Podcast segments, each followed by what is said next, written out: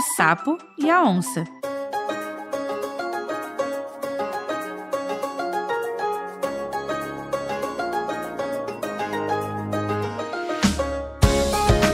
Oiê! Eu sou a Babica, uma das apresentadoras do podcast Café com Leite.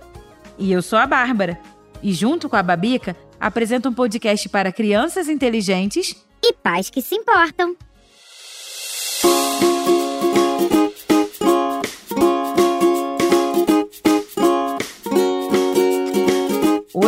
Vamos com mais uma de nossas vídeo histórias, que sempre trazem uma lição moral. Ah, Bárbara, eu amo essas vídeo histórias. Posso escolher o tema de hoje? Claro, Babica! Eu quero que você conte aquela do sapo e a onça. Ah, eu gosto muito dessa historinha. Vamos a ela?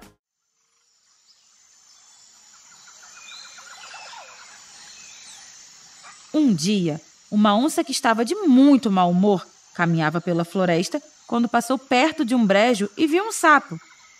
Bom dia, dona onça, disse o sapo, todo educado. A onça, com seu mau humor, só não comeu o sapo porque o achou muito nojento e respondeu rosnando: Não dirija uma palavra a mim, ser desprezível. Ah, dona onça, as sapinhas não me acham nojento, não. E não conheço ninguém que me despreze. Bem, agora você conhece. Eu, disse a onça ainda rosnando. Ué, mas se a senhora me despreza, por que está perdendo tempo aí me ofendendo? A onça ficou ainda mais furiosa. Você é desprezível? Sim, sapo horroroso. Ninguém olha para você com respeito. Todos me respeitam. Meu grito, por exemplo, é respeitado em toda a floresta, disse o sapo. gargalhou a onça. Seu gritinho, sapinho, é respeitado na floresta? Essa eu pago para ver, né? Então a onça subiu numa pedra, estufou o peito e lançou aos ares o seu urro mais sinistro e desafiador.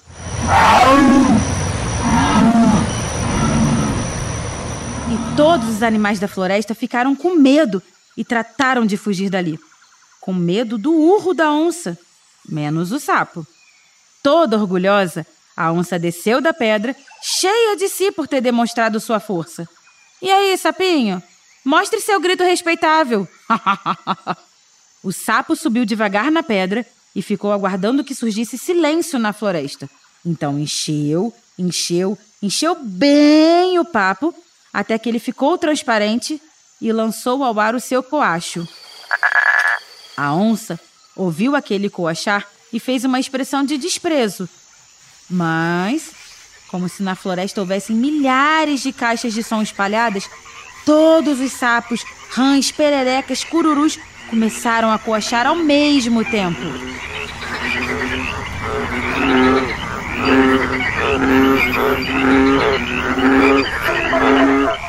Eram tantos coachos, tantos coachos, que o barulho chegava a tremer as árvores. Até o chão chacoalhava.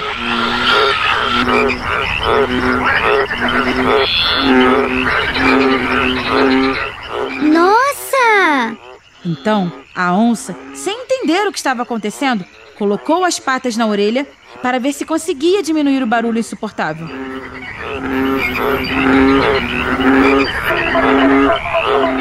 Mas era impossível. E a onça, então, envergonhada, fugiu correndo da barulheira infernal. E o sapo? O sapo botou um sorriso no rosto e voltou para o brejo.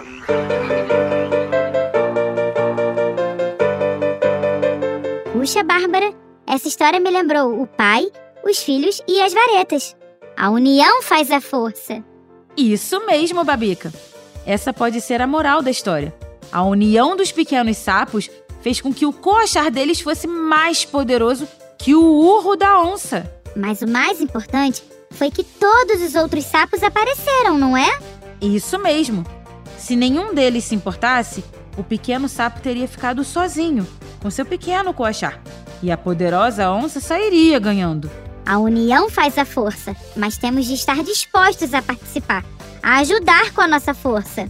Com o nosso pequeno coacho, por menor que seja. Adorei, Bárbara. Tem mais histórias? Ah, de onde veio esta história tem muito mais. E de quando em quando nós vamos contar outras aqui. E você que está nos ouvindo precisa conhecer o podcast Café com Leite. Isso mesmo! É em podcastcafécomleite.com.br. Café com Leite, o podcast para crianças e jovens inteligentes e pais que se importam. Tchau! Tchau!